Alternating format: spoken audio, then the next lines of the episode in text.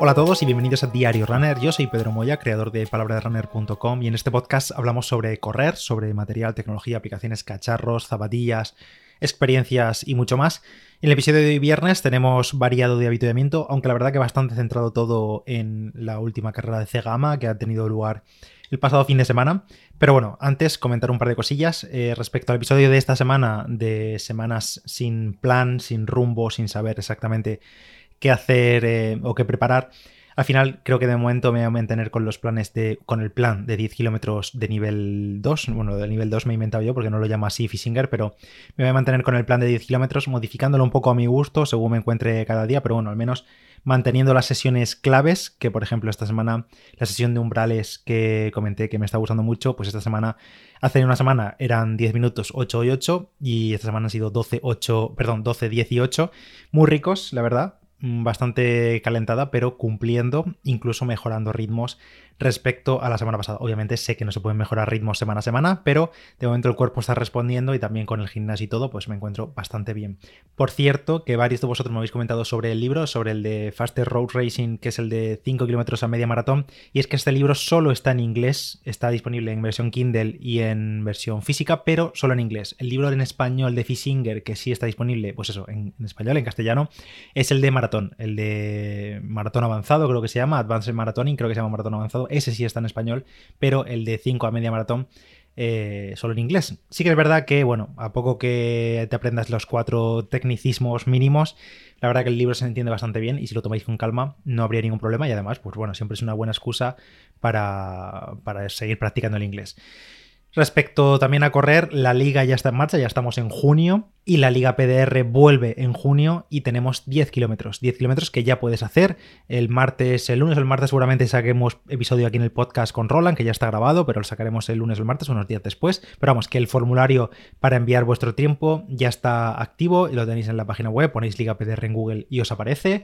Y nada, ya aparecen los primeros tiempos para ir por la clasificación, pero podéis participar, ya sabéis, durante todo el mes. Así que animaros y si tenéis una carrera o no, queréis pegaros un calentón durante todo el mes y competir contra gente de toda España, pues eh, toda España y todo el mundo, porque tenemos gente del otro lado del charco también. Por tanto, no hay excusa, ya podéis participar. Como decía, este último fin de semana ha sido Cegama Izcorri, maratón de montaña muy famosa, un clásico eh, para los corredores de montaña, cosa que yo no soy. Pero bueno, siempre es una carrera muy masiva en cuanto a alcance, a cobertura de los medios, a la propia cobertura de la carrera, que lo hace muy bien retransmitiendo online, de, la verdad bastante entretenido todo. Y por supuesto, estaba Killian Jornet en la línea de salida, máximo favorito, y efectivamente no falló y ganó la carrera con récord incluido, un récord de tiempo en DC Gama. Pero comentaba todo esto porque días después Killian ha publicado un pequeño post en su perfil de Strava, que supongo que ya muchos habéis visto porque se ha compartido mucho este post, pero bueno, si no lo habéis visto lo comento. Y en el post comentaba tanto la nutrición que llevó antes y durante la carrera como mm, temas de tapering, temas de entrenamiento y tal, pero bueno, vamos a comentar simplemente, voy a leeros simplemente el tema de la nutrición que llevó durante la carrera. Obviamente esto es aplicable únicamente y, exclusivamente a Killian Jornet, pero para que veamos todos lo que toma un corredor de otro planeta como es Killian Jornet em, para una carrera como Cegama. Obviamente, si comes esto, no te aseguro un récord en Cegama, eso tenedlo claro, pero bueno, vamos a ello. Desayuno, dice que desayuno media rebanada de pan con crema de chocolate, él puso literalmente crema de chocolate, que entiendo que será mm, Nutella o nocilla, por no decir marcas, pero vamos, eh, media, media, rebanada con chocolate y simplemente agua, sin café ni nada, tres horas antes de la salida de Cegama, que no recuerdo qué hora fue la salida, pero bueno, tres horas antes. Después, dos horas antes de la salida, tomó, imagino que con agua, 40 eh, gramos de Maurten, de carbohidratos de Maurten, y también calentó eh, antes de la carrera con medio litro de agua. Después, durante la carrera, tras dar la salida, a los 30 minutos de carrera se tomó un gel de cafeína de Maurten, que Kilian dice que nunca toma café, así que con un gel de cafeína le da para prácticamente todo el día, para ir encendido todo el día, y luego, después de esa media hora de primer gel la media hora, se tomó otro gel de Maurten cada media hora, cada media hora hasta meta. Y en combinación con estos geles cada media hora, que recuerdo que cada gel de Maurten tiene 25 gramos de hidratos de carbono. Estuvo bebiendo eh, Maurten Mix 160, que es los polvos mezclados con 250 de agua hasta el kilómetro 20, luego otro de estos, otro pack de Mix 160 hasta el kilómetro 30 y luego otro hasta meta, hasta el kilómetro 42.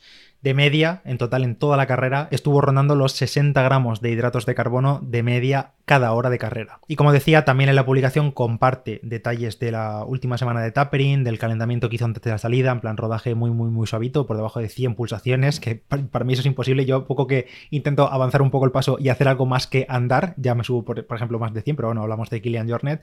Y también la estrategia que siguió durante la carrera. Por cierto, Cegama Izcorri, que lo he comentado, si no conocéis la carrera, es un maratón de montaña, como ya he dicho, es decir, distancia maratón, 42.195 metros, pero de montaña con 5.472 metros de desnivel acumulado. Y por cierto, ganó Kilian con récord, ya lo he dicho, no sé cuántos minutos bajó el récord, pero vamos, hizo esta maratón de montaña en 3 horas, 36 minutos y 40 segundos, que es el nuevo récord de la prueba.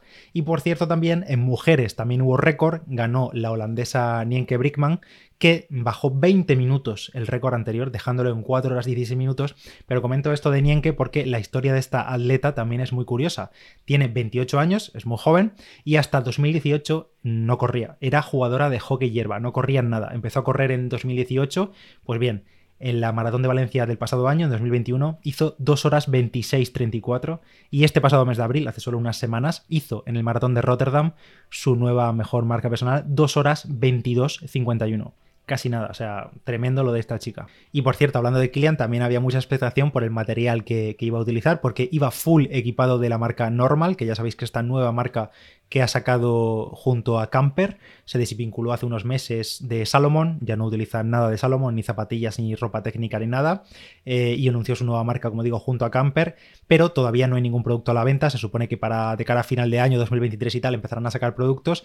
Y claro, había mucha expectación por ver qué zapatillas utilizaba, que las enseñó, la verdad, bastante claramente. Parecen unas prototipo, pero parecen también muy cercanas a producción, así que seguramente no acaben tardando mucho en llegar al mercado. Y también hablando de nutrición, ya lo habréis visto por todas partes, porque bueno, la maquinaria de marketing de Maurten también es muy intensa, pero en la última semana Maurten, más conocida pues por sus geles o por los polvos que comentaba, el Maurten Mix que comentaba que había tomado Kilian, eh, ha sacado su primer producto fuera de geles y de polvos de hidratos. Le han llamado Solid 225, Solid 225 y vamos, son literalmente barritas barritas que tienen base de avena y arroz, una de sabor neutro o dulzón, pero neutro, simplemente de, esa avena y arroz, y otra que tiene cacao. Son porciones de 60 gramos cada barrita y por cada barrita son casi 45 grados, son 44 con algo gramos de hidratos de carbono. Pero eso sí, aunque sean con base de avena y harina de arroz, sobre todo en el tema de textura y todo, el ingrediente principal de estas barritas es jarabe de fructosa y glucosa y también tienen maltodextrina y azúcar.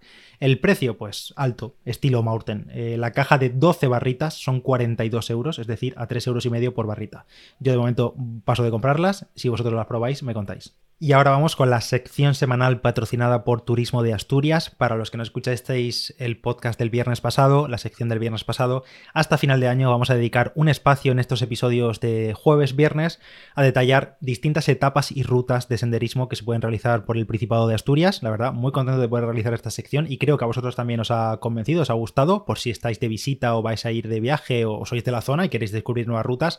Y es que a lo largo y ancho de toda la comunidad, pues hay decenas, cientos de itinerarios diferentes que podéis realizar para hacer senderismo, correr o hacerlo en bicicleta, como queráis. Ya os hice la introducción al camino natural de la cordillera Cantábrica Asturias Interior, que también es conocido como la ruta GR109. Eh, eso fue el viernes pasado. Ahí tenéis la introducción de esta ruta, que es una ruta que cruza de lado a lado Asturias y tiene más de 600 kilómetros, así que pues es muy larga y claro, es muy difícil condensar todo en un día, en una sección. Así que vamos a empezar a desgranar la GR109 mm, destacando algunas de sus etapas. Y hoy vamos al principio de todo, al inicio de la ruta. Son 27 etapas en total, así que vamos a empezar por el principio. La etapa número 1, que va de Panes a Ayes. Esta primera etapa discurre por la parte más oriental asturiana, mm, por las faldas de la Sierra del Cuera, que es un paisaje protegido, y la etapa pasa entre los concejos de Peñamellera Baja y Peñamellera Alta, y une sus dos capitales, Panes y Ayes, que es, el nombre de la etapa 1. os digo rápidamente los datos principales de esta etapa 1 de la GR109. Distancia, unos 18 kilómetros casi, 17,9, depende de dónde lo mires. En la página oficial pone 17,9, pero luego en rutas de Wikiloc y tal que he visto son como 18, 18 y poquito, pero vamos, 18 kilómetros para redondear. Tiempo estimado de senderismo, a ritmo senderismo, sonarían unas 5 horas de ruta. Si ya sabéis, si lo hacéis corriendo, pues menos, bastante menos. Si lo hacéis eh, andando, pues unas 5 horas aproximadamente a un ritmo normal. Y en bicicleta, pues obviamente mucho menos. Desnivel positivo acumulado en estos 18 kilómetros, o casi 18, 670 metros positivos y negativos serían 425. Más o menos la mitad, un poco más de la mitad de la ruta es en subida y luego ya bajada y luego al final una pequeñita subida. Y como siempre, en la nota del episodio os voy a dejar el perfil de la etapa, el enlace donde podéis ver todos los detalles, donde pasa, eh, fotografías también, por supuesto, que aquí en el podcast no os puedo enseñar nada. Y, y todo eso lo tenéis en el enlace en la nota del episodio, que es la página de Turismo de Asturias. Panes es el inicio y está muy cerca de la frontera con Cantabria. Es una localidad que, por cierto, tiene una tradición bolera, según he visto, de los bolos asturianos. Es más, en la propia plaza de Panes está el Museo de Bolos de Asturias, donde puedes conocer todos los detalles de, este juego tradicional, que está muy presente sobre todo en Asturias y también en Cantabria, y del que hay, según he visto en la Wikipedia, más de 14 modalidades diferentes. La etapa comienza, como digo, en el aparcamiento del Jardín Botánico de Panes. Ahí tienes el panel de inicio de la senda, con todos los detalles de la ruta y todo eso, y desde ahí ya puedes ir siguiendo las marcas de colores blancas y rojas de la GR109, que esas son las mismas eh, marcas que vas a ver durante toda la ruta GR109. Y esas son las que nos van a indicar la dirección. Al empezar la etapa, el camino natural cruza el río Deva por el primer puente y luego sigue ascendiendo ligeramente por el valle del río Cares. Eh, más o menos a partir del kilómetro 2, por lo que está viendo en el perfil, la ruta comienza a ascender muy poco a poco, poco a poco, pero de forma constante hasta aproximadamente el kilómetro 10. Todo eso es en subida, muy constante, tampoco es una borrada de kilómetros acumulados, una, perdón, de metros acumulados, como ya habéis visto, hay unos casi 700 metros acumulados ante la ruta, entonces pues va subiendo poquito a poquito y a partir del kilómetro 10 hay una bajada bastante más brusca y en esos kilómetros es donde se acumula gran parte de ese desnivel. Después toca bajada y luego ya hacia el final, los últimos dos kilómetros, pues sube un poquito más, subirá como 100 metros, una cosa así. El río Cares, por cierto, tiene un gran atractivo turístico porque hay una abundancia enorme de salmones y de truchas. Es más, es el tercer mejor río salmonero de Asturias y tiene, suele tener una gran afluencia de pescadores tanto de toda España como del extranjero que vienen a, ahí al río Cares.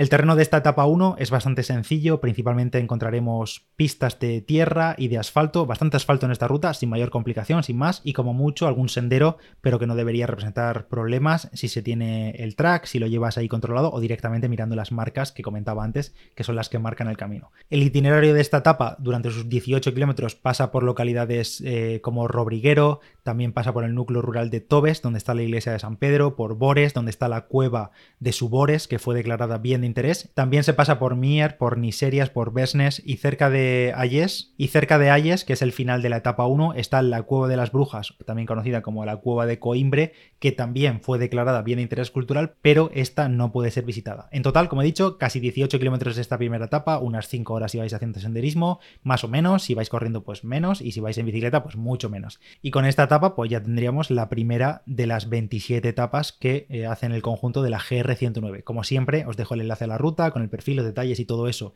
en la nota del episodio. Y ya le estoy dando una vuelta, por cierto, a la página en palabraderunner.com, donde tengáis todas las rutas, todos los detalles que estoy comentando aquí los episodios, todo recopilado ahí para que cuando vayáis a hacer vuestra visita, vuestro viaje, vuestras vacaciones al Principado de Asturias, pues tengáis ahí los detalles de las rutas y de las etapas. Hasta aquí el episodio de Diario Runner de hoy, que tengáis todos un buen fin de semana, ánimo con las carreras, con los entrenamientos, si os animáis a hacer el 10K de la liga, pues pegaros un buen calentón y después un buen habituamiento final. Y nos escuchamos la próxima semana en el siguiente podcast. Yo soy Pedro Moya, Palabra de Runner en Instagram y también en Strava, podéis encontrar ahí y nos escuchamos en el siguiente. Chao, chao.